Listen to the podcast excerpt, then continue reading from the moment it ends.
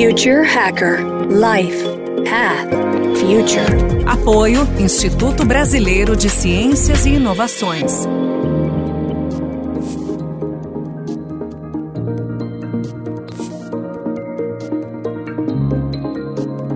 Olá pessoal, bem-vindo ao Future Hacker.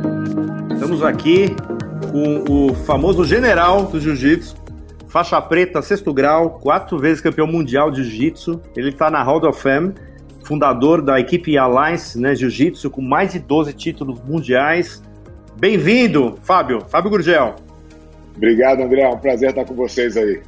Legal, cara, obrigado aí novamente. Ô, Fábio, já queria começar com uma pergunta aqui, cara. Que assim, você tem um histórico super vencedor, né, cara? É público notório, não precisa nem falar. O que, que você atribui, cara, a esse sucesso, assim, de ter chegado todos os títulos que você chegou, etc. Eu queria, eu vou te dar dois itens que aí você pode até falar, ah, não, é os dois juntos, mas eu queria que você falasse efetivamente, é, isso é o resultado de uma técnica apurada, muito treino, disciplina ou um, um psicológico equilibrado? Pode ser sorte, não? Pode, mas eu acho que é mais que. Pode, eu, eu, eu acho que tem, eu acho que tem sorte também. São vários fatores, né, cara? Acho que é claro que na minha trajetória, embora as vitórias apareçam, tem muita derrota no meio do caminho, né? Eu acho que isso que as pessoas precisam entender, porque a gente às vezes olha para alguém de sucesso meio que endeusando, meio que botando num pedestal, achando que que ah, pô, a vida daquele cara é muito boa, ah, aquele cara tem, tem tudo, ele conquistou tudo. Mas se a gente olhar um pouquinho mais a fundo, a gente vai ver que existem, como na vida de todos, né, inúmeras derrotas, inúmeros setbacks que você tem que dar a volta por cima. E aí eu acho que, que a tua resposta, né, assim, se a gente tiver que resumir o que, que é o, o sucesso, ele é uma combinação de alguns fatores, e como eu brinquei no início, a sorte é um deles, definitivamente, mas você primeiro tem que se motivar a fazer alguma coisa, alguma coisa tem que te mover, né? Eu tinha, no meu caso, uma paixão pelo que eu, pelo que eu faço é, desde muito novo, então o jiu-jitsu sempre foi a minha escolha.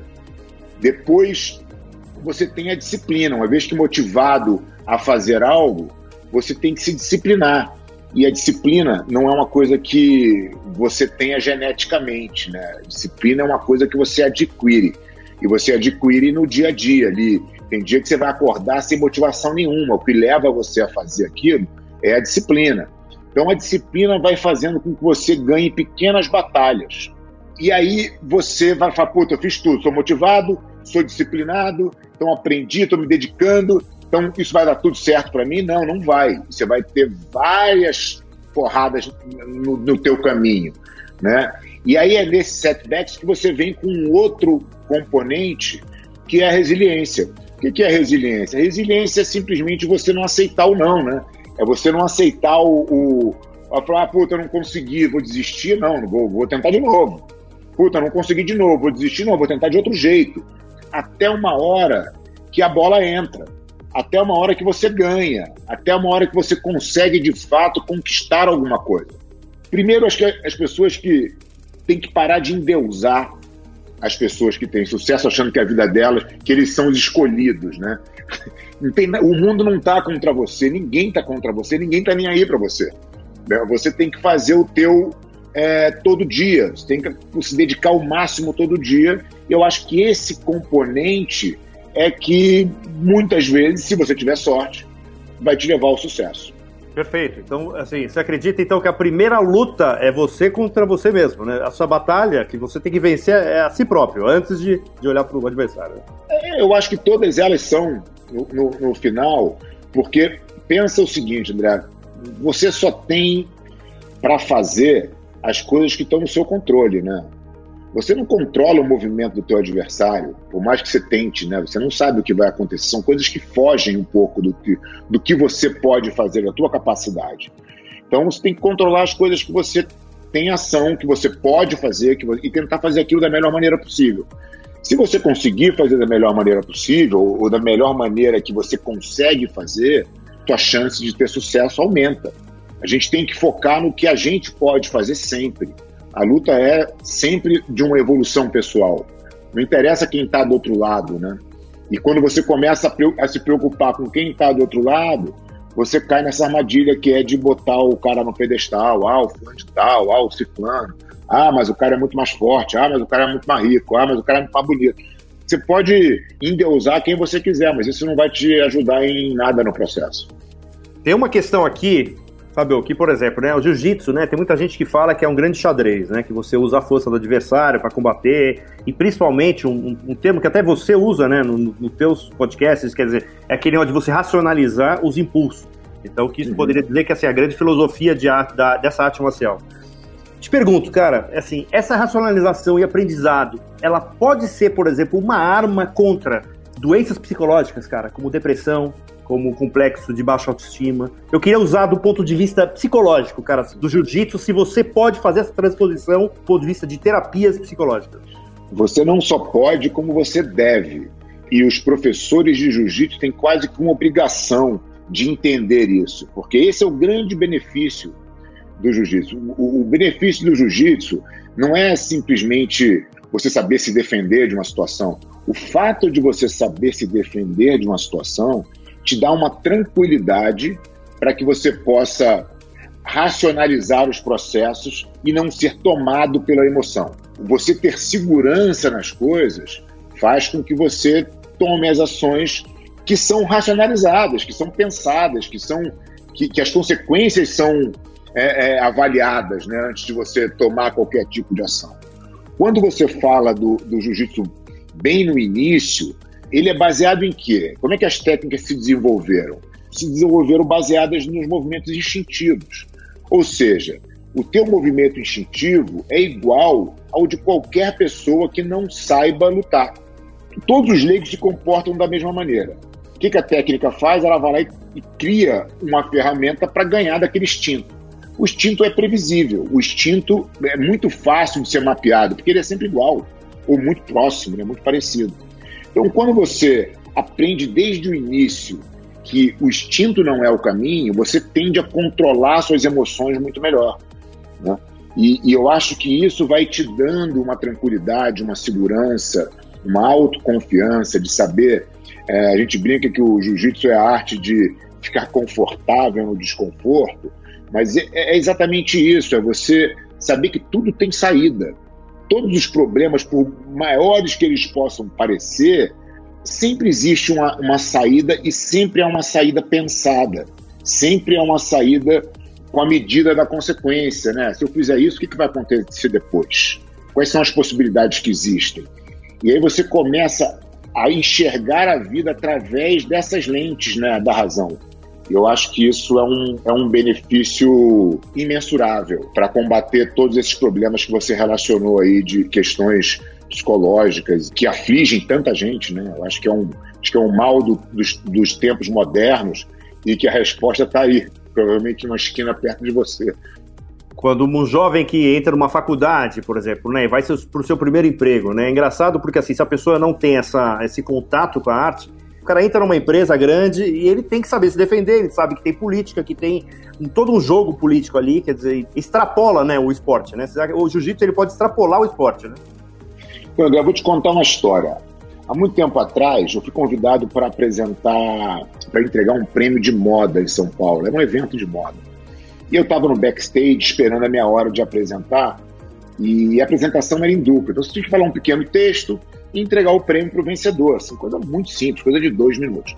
E eu estava junto com um grande empresário, um cara acostumado a tomar decisões importantes e mover uma quantidade de dinheiro muito grande, coisa e tal.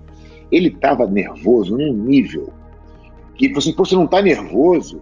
Eu falei, mas é esse é o teu problema de entrar ali, de entrar ali, falar duas palavras e entregar um prêmio?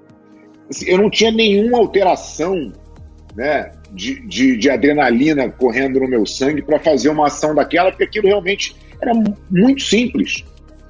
É, talvez porque eu enfrentasse problemas no meu dia a dia, eu vivia nesse, nessa, nesse controle da adrenalina com uma frequência tão grande, né, porque eu competia é, frequentemente, que aquilo vai ficando uma coisa normal, até prazerosa, né? Você passa a gostar daquela, vai sentindo falta. Uma das coisas que que quando a gente para de competir, a gente mais sente falta é justamente dessa injeção de adrenalina ali para que você controle ela. Isso vai te dando uma, uma tranquilidade muito grande.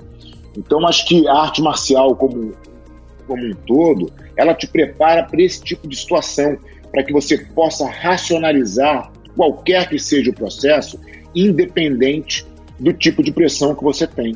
É um benefício que eu vejo poucas atividades trazerem, entendeu? Você pode acostumar, se você é um cara que faz palestra, você pode acostumar a fazer palestra, aquilo passar a ser uma, um processo normal para você. Mas se eu te tirar daquele ambiente, te botar em outro, aquilo vai gerar a mesma descarga de adrenalina e talvez você se sinta também travado, porque a, a luta é diferente, a luta vai muito na, na raiz, né? Então, assim, quando você con consegue controlar aquela adrenalina de de repente alguém igual a você poder te subjugar completamente numa luta, você está preparado para controlar qualquer tipo de adrenalina que tiver, que tiver pela frente, entendeu? Entendi. Fábio, você, é, você acha que, por exemplo, dos atletas hoje que fazem é, o jiu-jitsu, quantos têm esse entendimento e eles conseguem puxar isso para a vida deles e quantos não conseguem? É, André, é muito difícil de, de quantificar, né? Tudo é um processo de aprendizado. É claro que o entendimento que eu tenho hoje, com 50 anos de idade, não é o mesmo que eu tinha quando eu tinha 20 e pouco. Né? Às vezes eu até sentia essa tranquilidade, mas eu não conseguia é, me expressar e te explicar o que, que era exatamente aquilo. Então, acho que os garotos que estão competindo, eles ainda estão nesse processo de entendimento né, do que é o que. É, eles estão focados em outros objetivos, né? O, o, o ser campeão tem um momento da, da, da, vida do competidor que só aquilo importa. E se, não, e se não for assim, ele jamais será campeão. Tem fases, né? Eu acho que por isso que é muito difícil de você numerar e precisar. Mas o que eu posso te dizer com toda certeza é que esse benefício ele vai para todo praticante de jiu-jitsu. Independente do cara ser um, um expoente na competição ou, ou se testar dessa maneira, você não faz nada, você nunca se botou em confronto nenhum. Só o fato de você ir na academia, fazer uma aula e disputar com o teu colega, com o teu amigo de treino ali, uma luta, aquilo já é uma barreira que você venceu. Você está sempre caminhando dentro desse processo. Então, todos os alunos, sem exceção, se beneficiam é, é desse entendimento em um nível ou em outro. Né? Uh, uns vão, de repente, não competir não ter um destaque tão grande nas competições, mas vão conseguir ter um entendimento muito melhor. Né? Então, é, eu acho que quando você entra nesse universo do jiu-jitsu, isso te abre essa possibilidade muito escancarada de você se conhecer melhor. Talvez seja a maior vantagem que o jiu-jitsu pode te oferecer é você realmente se conhecer, quem você é, quais são os seus medos, qual é a sua capacidade de overcome os problemas, né, de resiliência e tal. Acho que isso, isso o jiu-jitsu mostra para qualquer um.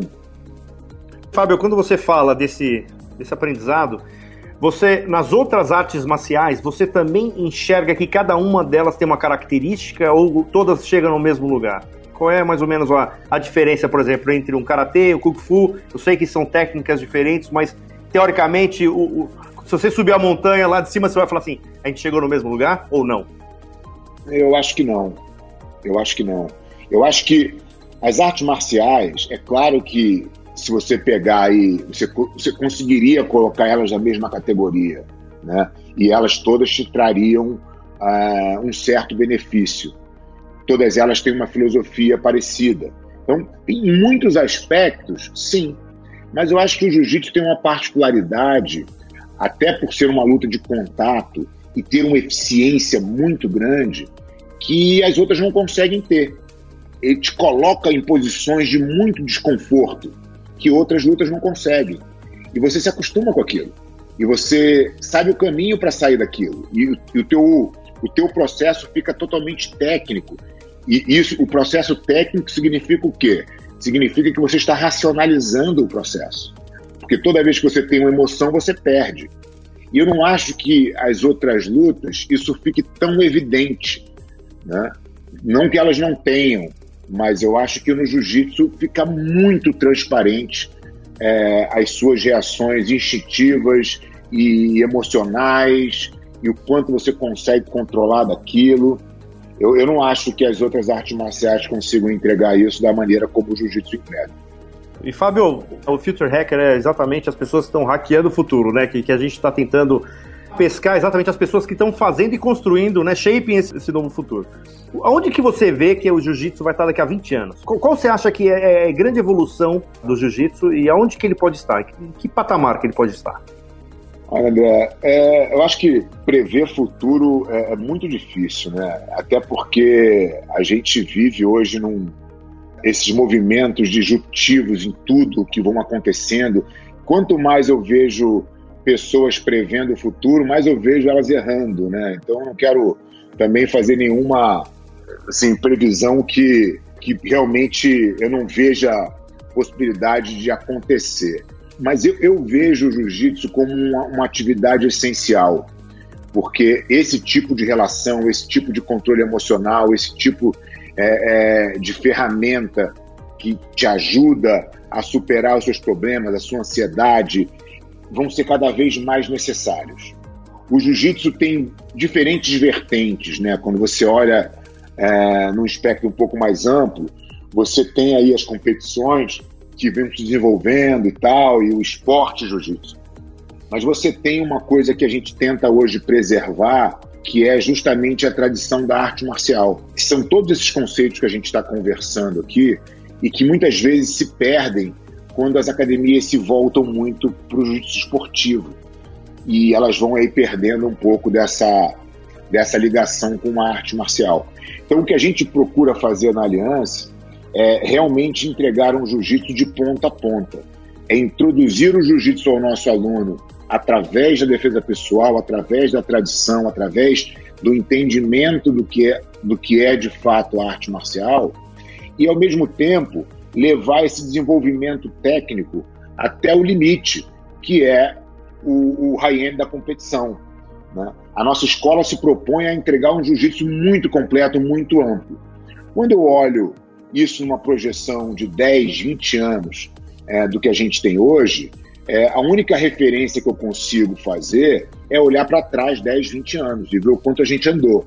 A gente pode até botar um aceleradorzinho nessa, nessa projeção, porque a gente sabe que, que o crescimento hoje é exponencial por diversas ferramentas que hoje existem, que não existiam há, há 20 anos atrás. É, eu vejo o jiu sendo praticado em todos os cantos do mundo, com academias realmente entregando esse conceito de arte marcial, é, que é uma arte marcial brasileira, né, por mais que não tenha sido criada aqui, foi aqui que ela foi desenvolvida. E isso leva junto a nossa cultura, isso leva junto um monte de coisa boa do nosso povo. A gente já é um pouco embaixador do Brasil fora, né? Quando a gente. É, o jiu-jitsu hoje, o Brasília Jiu-Jitsu está hoje no mundo inteiro. Só a Aliança está em 25 países.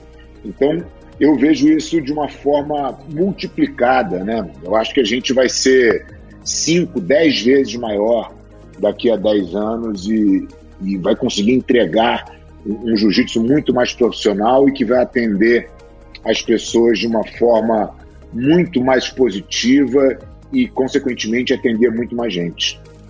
Fábio, temos uma última questão aqui que eu acho que eu roubei do seu, do seu blog, que é falar qual é a diferença entre risco e consequência.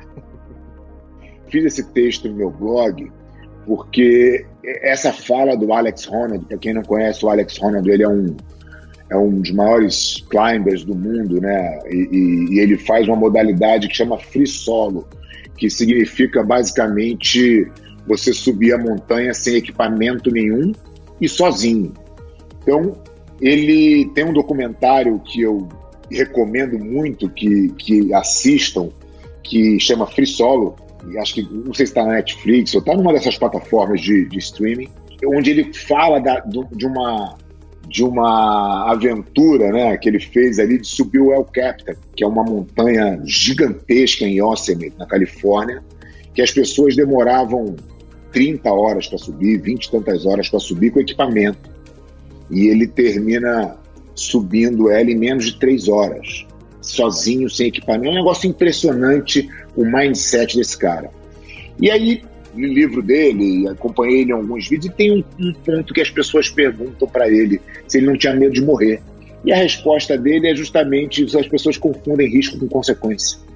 É, a consequência de eu, de eu escorregar é quase 100% que eu vou morrer, né? É, mas isso é a consequência. O risco é eu escorregar. Como é que eu minimizo o risco? Eu me preparo, eu treino, eu domino, eu domino a minha técnica no limite, eu, eu domino a minha mente, eu estou super focado, então eu vou minimizando o risco. E se eu minimizar o risco, eu não preciso pensar na consequência. Essa que é a grande diferença. As pessoas, quando elas enfrentam qualquer dificuldade, elas não pensam em como minimizar o risco, elas pensam na consequência. E aí vem aquela mensagem negativa que te trava. E aí você deixa de realizar as coisas, você deixa de, de viver. Você começa a, a tudo ver um grande problema. Tudo é perigosíssimo, tudo de ruim vai acontecer, porque você está focado na consequência e não no risco real, né, na probabilidade real que aquela situação que você está imaginando está de fato te trazendo, entendeu? Perfeito, Fábio. Puta, eu acho que é lições pra vida, né, cara? Né, assim, né? Eu falo, né? As lições do esporte, mas que você leva pra tua vida, pra qualquer. um casamento, pro, pro, pra tua empresa, pra qualquer lugar. Fábio, você quer deixar uma última palavra? Eu queria, em primeiro lugar, agradecer pra caramba aí o, o teu momento aí. Eu sei que com a agenda super atribulada e queria super agradecer, cara, a tua presença aqui no. A gente tá começando com o projeto, querendo democratizar, sabe, conteúdo de qualidade aí para as pessoas. Sinta-se à vontade aqui quando quiser voltar. Mas eu só queria que você desse uma última palavra. André, te agradecer aí pela oportunidade, né? Essa coisa de, de ser. Todos os caras mais ocupados que eu conheço sempre arranjam tempo para fazer as coisas, né? O, o, cara que não faz nada realmente nunca tem tempo. É, é, nunca aceitei muito essa desculpa de sou ocupado, né? Você tem prioridade, você faz as coisas que você acha que valem a pena. Pô, foi um prazer bater esse papo com você aqui, é, dividir um pouco aí da minha experiência e do que o jiu-jitsu de fato me ensinou, né, de vida, como você mesmo bem falou, a gente está aqui para evoluir, né? Independente do que você faça, em que área você esteja, o nosso foco tem que ser na nossa evolução pessoal. É, não existe nenhuma outra comparação a se fazer. A única comparação que você pode fazer é com você mesmo ontem. Você andou para frente, você melhorou, e, e, e, as pessoas tendem a entrar nessa nessa armadilha, né, cara, de olhar para o outro, de querer ter o que o outro tem, de querer ser como o outro é. Eu acho que isso é uma, é uma armadilha perigosa, porque você acaba não se concentrando no que você tem para fazer agora, você acaba não ficando no presente. E a gente está falando de um programa que fala de futuro, a lição mais importante é para que as pessoas vivam no presente que aproveitem a jornada, né? que aproveitem tudo que você faz todos os dias, que vocês façam com intensidade tudo que vocês se propõem a fazer. Porque quando você vai acumulando essas pequenas coisas, as pequenas ações de todo dia fazer, o, o resultado disso, quando você olha para trás, é gigantesco. Vou deixar só um último exemplo para vocês aqui. Eu estava lendo um, um, um, livro do, do, do Taleb, Nassim Taleb, que escreveu a, a lógica do cisne negro, Skin in the Game, né, Iludido ao Acaso. Ele tem, ele tem vários livros muito legais, super conhecido no, no, mercado financeiro, mas uma leitura muito bacana de se fazer. E ele comenta num, num dos livros, quando eu parei de ver TV, já tem bastante tempo, eu consegui, com aquele tempo que eu gastava vendo TV, ler mais 50 livros por ano. Isso nos anos acumulados, ele dá um exemplo lá de 20 anos que ele não assiste mais TV e tal, não vê notícia, né? Faz a conta de quantos livros, de quanto conhecimento ele acumulou. São pequenas ações todos os dias. É isso que te transforma. É só você que importa, né? Só a sua evolução, não existe nenhuma outra comparação possível. A dica final é pare de ver TV, leia mais livro, consuma conteúdo de qualidade, seja positivo, seja generoso. É isso que dá sentido à vida e dessa maneira a gente vai levando. A gente sabe, nunca sabe quando vai terminar, né? Então vamos aproveitar cada momento da melhor maneira possível. Perfeito. E se quiser dar um último toque, fala só do teu canal, do podcast, para também que as pessoas queiram. Cara, eu tô nas redes sociais, né? Fábio Gurgel em tudo, Instagram, Twitter, É, meu canal do YouTube também chama Fábio Gurgel. E eu tenho esse podcast que está em todas as plataformas, que é Fora do Tatame com Fábio Gurgel. Confere lá que tem uns papos bem legais. Show de bola. Fábio, obrigado novamente. E pessoal, quero agradecer aí a presença de todos aí, a, ouvintes, que a gente, né, e a gente quer cada vez mais estar tá trazendo gente como o Fábio, caras assim com a qualidade, com lições de vida aí para todo mundo, ok? Obrigado, pessoal. Até a próxima. Future Hacker Life Path Future. Apoio Instituto Brasileiro de Ciências e Inovações.